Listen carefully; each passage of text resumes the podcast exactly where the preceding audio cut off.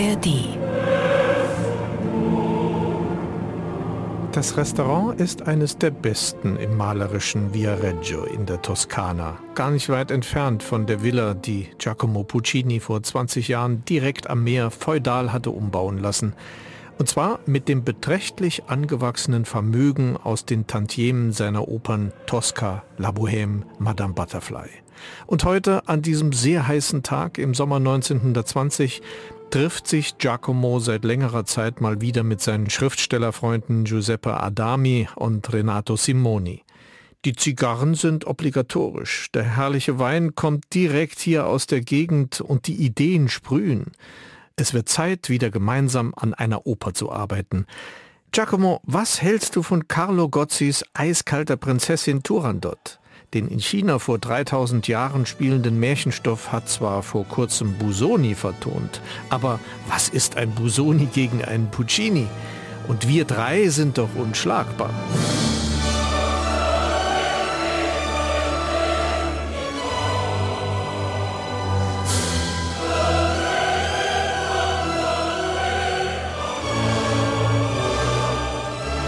Puccini fängt Feuer, vertraut auf die schnelle Schaffenskraft seiner erprobten Librettistenfreunde.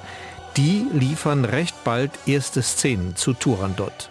Puccini rüstet sich mit genügend Notenpapier, Zigaretten und allem, was er zur Inspiration braucht.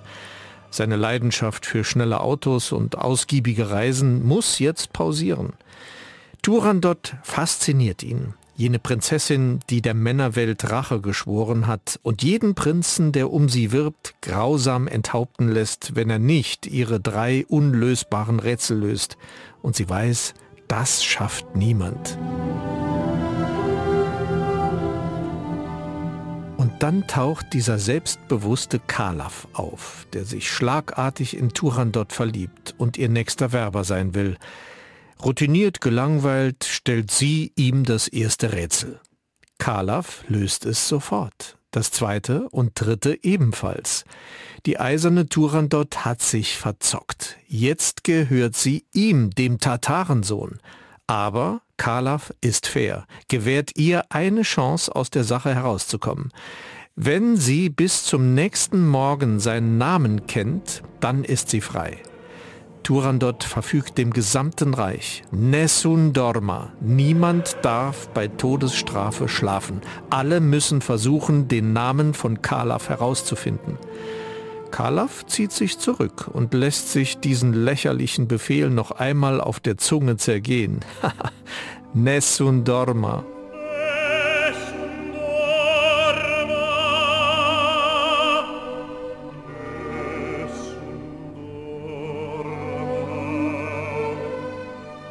Kalaf hat Turandot durchschaut. Er weiß, dass sie unter ihrer harten Schale einen sehr weichen Kern hat.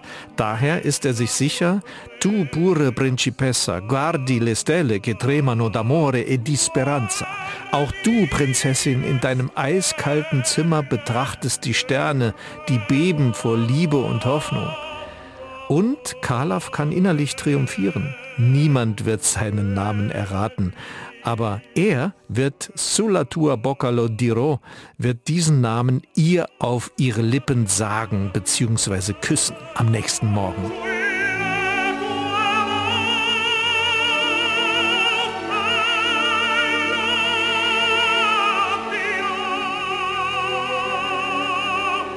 Er weiß es, er ist sich sicher, mehr als das. Und dann kommen die entscheidenden Worte, die, ohne zu übertreiben, Milliarden von Menschen bisher und in kommenden Zeiten die Gänsehaut über den Körper jagen.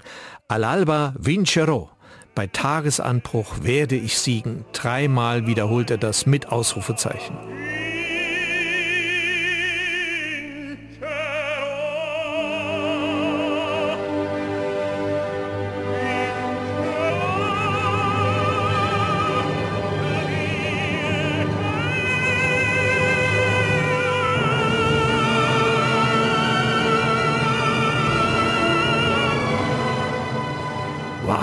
Welch ein Selbstbewusstsein, welch ein Satz, welch ein Vermächtnis. Nicht nur Kalaf siegt, und gewinnt die Liebe von Turandot, indem er sie völlig überrumpelt, ihr den Schleier vom Kopf reißt und ihr tatsächlich seinen Namen auf die Lippen küsst. In diesem Moment ist ihre harte Schale für immer geknackt. Auch Puccini siegt. Nessun Dorma ist die meistgespielte und meistverkaufte Arie der Welt. Das hatte ganz klar etwas mit den emotionalen Momenten der Fußball-Weltmeisterschaft 1990 in Italien zu tun, als die drei Tenöre Pavarotti, Carreras und Domingo zunächst einmalig geplant den Soundtrack lieferten, um dann zu einem festen Begriff zu werden. Die drei Tenöre mit mehreren Stadion-Top-Auftritten in Folge. Aber es gibt nicht nur diese kommerziell wahnsinnig erfolgreiche Scheibe, sondern es gibt auch noch andere Aufnahmen. Die können sogar überraschen und zeigen alles Interpretationssache. Interpretationssache. Interpretationssache. Interpretationssache. Interpretationssache. Aufnahmen im Vergleich. Der Musikpodcast mit Roland Kunz. Bevor wir uns sechs unterschiedliche Aufnahmen etwas näher anhören, sollte nicht verschwiegen werden, dass Puccini sich schwer tut mit Turandot. Nach vier Jahren zäher Arbeit sitzt er endlich am letzten Akt, aber er hat seltsame Schmerzen im Hals. Puccini schreibt noch weiter, geht zum Arzt. Der passionierte Raucher hat Kehlkopfkrebs. Ein paar Monate später stirbt er. Der Oper fehlen noch 15 Minuten. Turandot bleibt unvollendet diesmal kein Vincerò.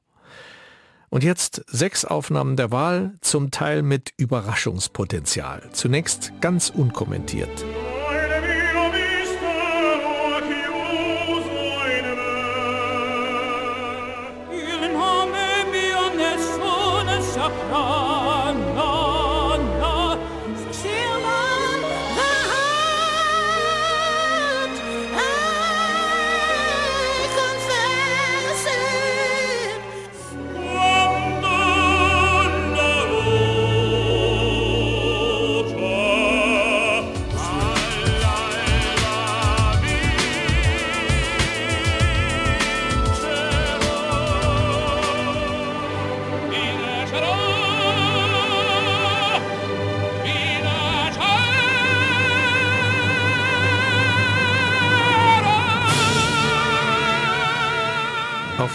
Sechs Aufnahmen möchte ich gleich etwas näher eingehen. Ich habe sie mal bewusst noch nicht angesagt, vielleicht habt ihr ja schon einige Stimmen identifizieren können. Wie immer könnt ihr auch schon jetzt die näheren Angaben zu den Interpretationen in den Show Notes ansehen. Und da findet ihr auch unseren heutigen Podcast-Tipp. Es gibt einen neuen Musikpodcast von Trompeter Simon Höfele.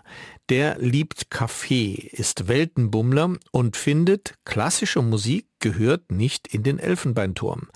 Im WDR-Podcast Classic Crush trifft er junge Musikerinnen und Musiker, um mit ihnen diesen Elfenbeinturm zu sprengen. Simon spricht mit seinen Gästen über Klassik, aber genauso auch über deren Lieblingsplaylist und über alles, was sie darüber hinaus bewegt.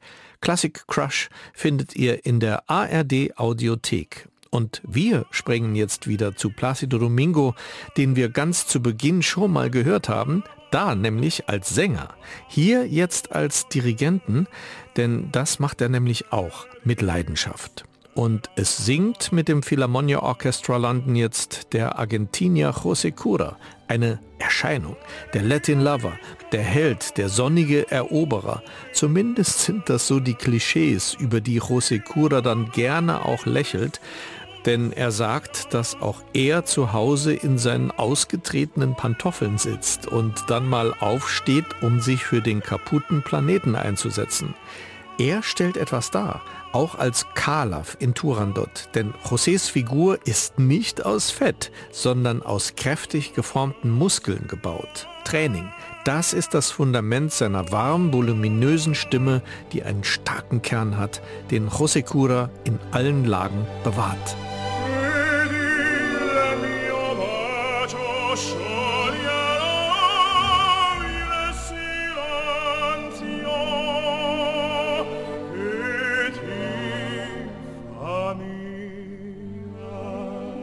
Der Dirigent Domingo nimmt das Orchester geheimnisvoll zurück, um Anlauf zu nehmen für den Griff nach den Sternen, dem Vincero, dem Sieg. José Cura fährt die Stimme auf. Natürlich, groß, großartig.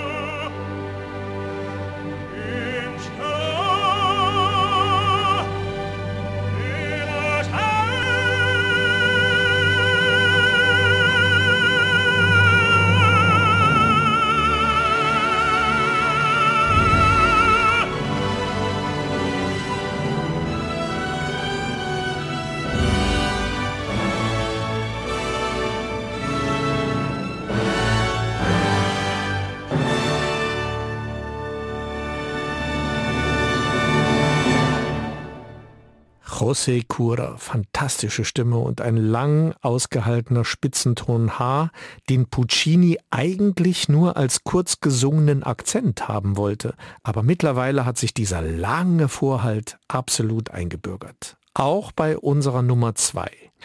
Er, der eine Philosophie-Magisterarbeit schreibt über das Böse und das Leiden in der Welt, trägt das Gute in sich, nämlich eine schöne Tenorstimme. Niemand hört sie, außer ein paar Gesangslehrer, die er in Italien aufsucht, und hier und da ein kleines Publikum regional rund um Bristol. Dort kommt Paul Potts nämlich her. Er geht gewissenhaft seinem Job als Handyverkäufer in einer Supermarktkette nach.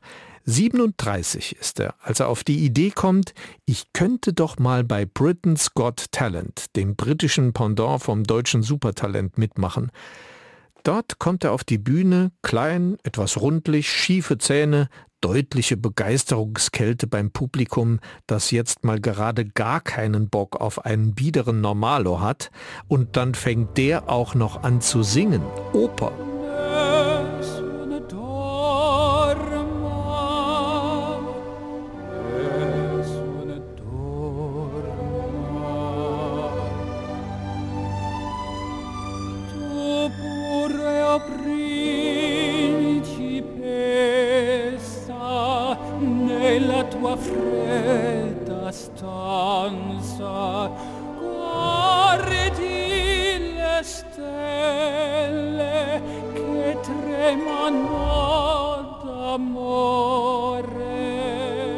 Es ist Paul Potts berühmter Glückstag. Das Publikum lässt alle Vorurteile aus den Tränenkanälen fließen. Und Paul Potts siegt. Vincero. Nessun Dorma ist eine per se emotional mitreißende Arie, aber so unerwartet mit großem Gefühl überschüttet zu werden, das hätte niemand gedacht. Paul Potts hat nicht die Tenorstimme, die eine größere Opernpartie durchhalten könnte, aber er hat genau die schmachtende Lyrik in der Stimme, die den Seelenkanal seiner Millionen CD-Käufer und Fans öffnet. Das London Symphony Orchestra ummantelt seine Stimme mit überwältigender Kraft, lässt den letzten Ton des Tenors im Klang-Tsunami quasi ertrinken. Wir werden weggespült.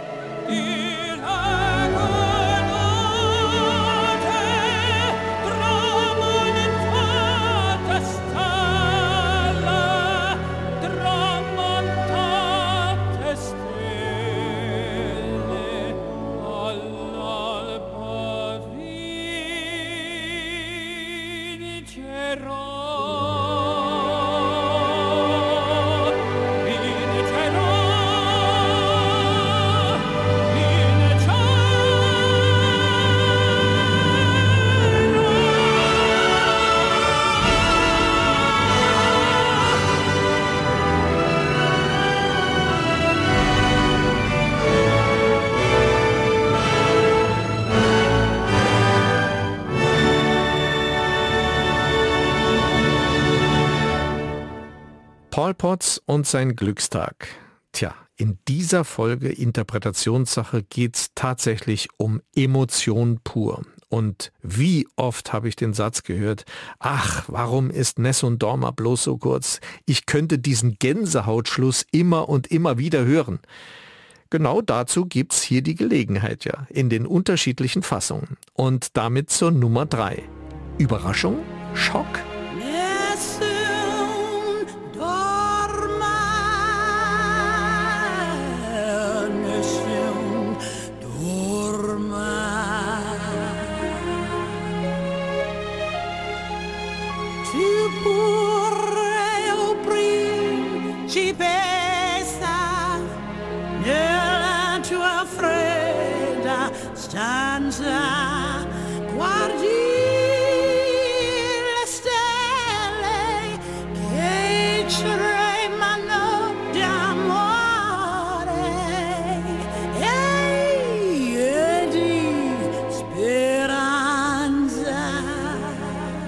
Grammy Award Verleihung 1998. Sting gibt den Moderator, kommt auf die Bühne und muss die schlechte Nachricht übermitteln.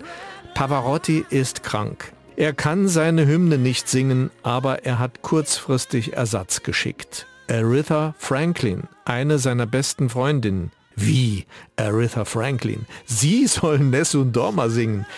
Yes, she does. Und wie?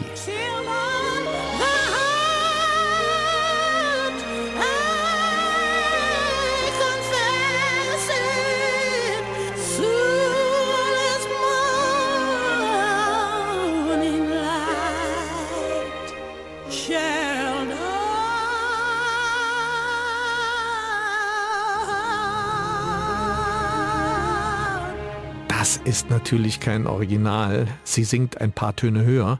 Aus Prinz Kalaf wird Queen Kalafa. Und die Queen of Soul gibt alles. So auszusingen mit einem riesigen Puccini-Orchester, diese Chance hat sie auch nicht oft in ihrem Jazzleben.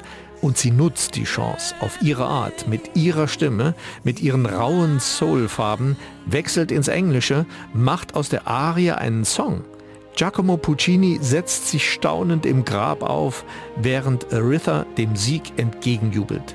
Selbst das verzierte Ende kann sie nicht akzeptieren. Da setzt sie am Schluss noch ein eigenes Ausrufezeichen dran.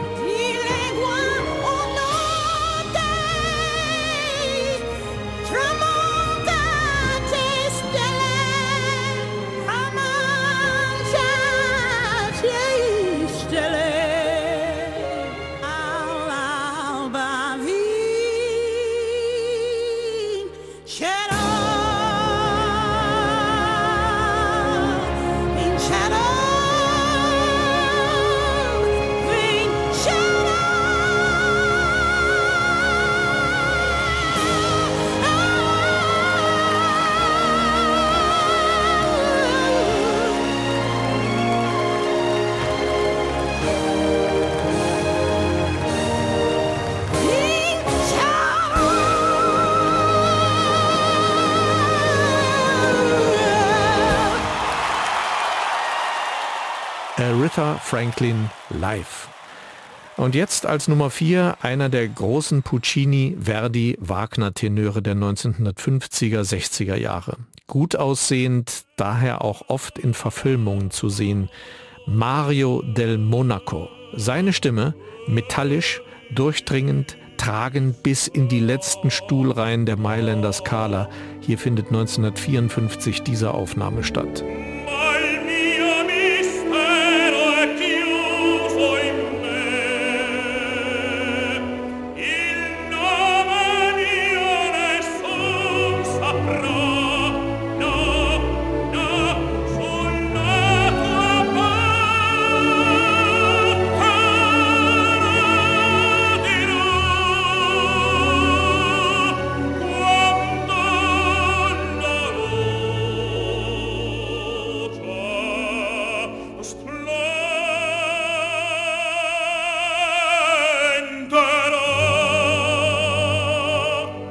Mario del Monaco ist 39 und im Zenit seiner stimmlichen Kraft. Dramatisch gedehnt und siegesgewiss schmettert er seinem Publikum diese Partie entgegen. Obwohl die Aufnahme Mono ist und Del Monaco sich am Schluss noch eher an die Partitur hält und den höchsten Ton nicht so lange aushält, ist man überwältigt.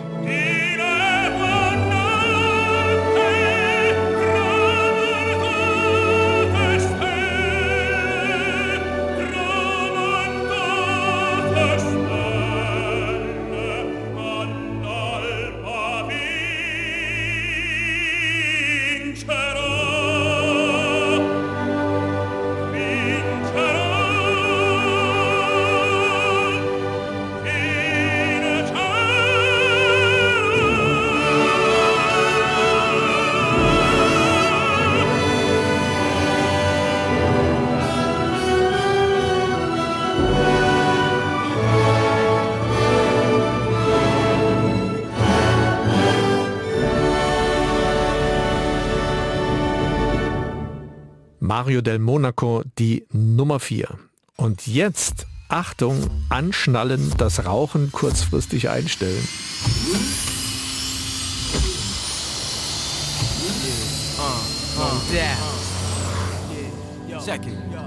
Wie unter Wasser ist da in der Ferne etwas wahrzunehmen? Eine Vision? The Rhapsody nennt sich dieses Projekt der Völker Brothers 1997. Ein Experiment mit erstaunlichem Ausgang. Klassik meets Hip-Hop. Das Ding geht in die Charts und Leute, die vielleicht niemals Borodins Fürst Igor oder Tchaikovskis Schwanensee oder Puccinis Nessun Dorma vor die Ohren bekämen, sind voll geflasht. Aus dem harten Hip-Hop von Mob Deep schält sich Puccini raus. Der südkoreanische Tenor Ki Chun Park singt sich in ein breites Delta aus symphonischen und synthetischen Klängen hinein. Da verstummt irgendwann der Beat und wer sich treiben lässt, badet im Meer der Gefühle.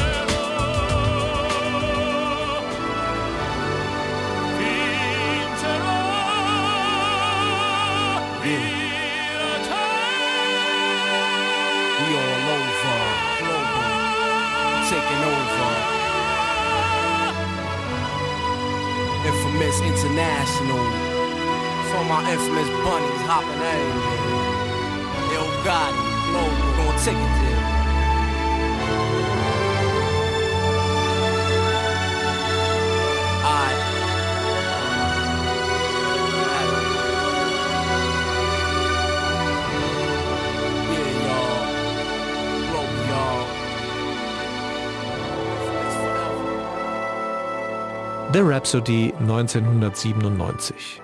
So, und wenn's jetzt heißt, Interpretationsvergleich Nessun Dorma ohne The One and Only Pavarotti, dann muss ich sagen, richtig, das geht gar nicht. War doch Nessun Dorma die persönliche Hymne des schwergewichtigen Meisters, der bis zum bitteren Ende kaum eine Bühne verlassen durfte, ohne gesiegt zu haben. Ich habe mich heute mal entschieden, Pavarotti an den Schluss zu setzen, denn danach geht irgendwie nichts mehr. Aber bevor wir dazu kommen, die anderen fünf Versionen noch einmal ganz kurz zur Erinnerung im Schnelldurchlauf. Die 1, José Cura, der gestandene Argentinier.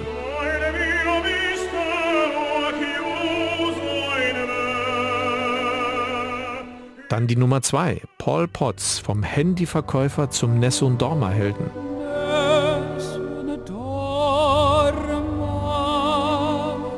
Und nun die Nummer 3, eingesprungen für Pavarotti und dann plötzlich auf der Opernbühne der Grammy Awards, Aretha Franklin.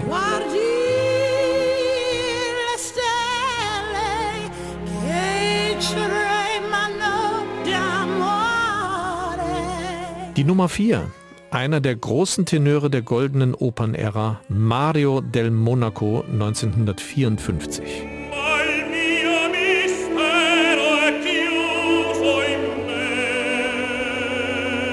Und die Nummer 5, Hip-Hop-Rap meets Puccini, The Rhapsody.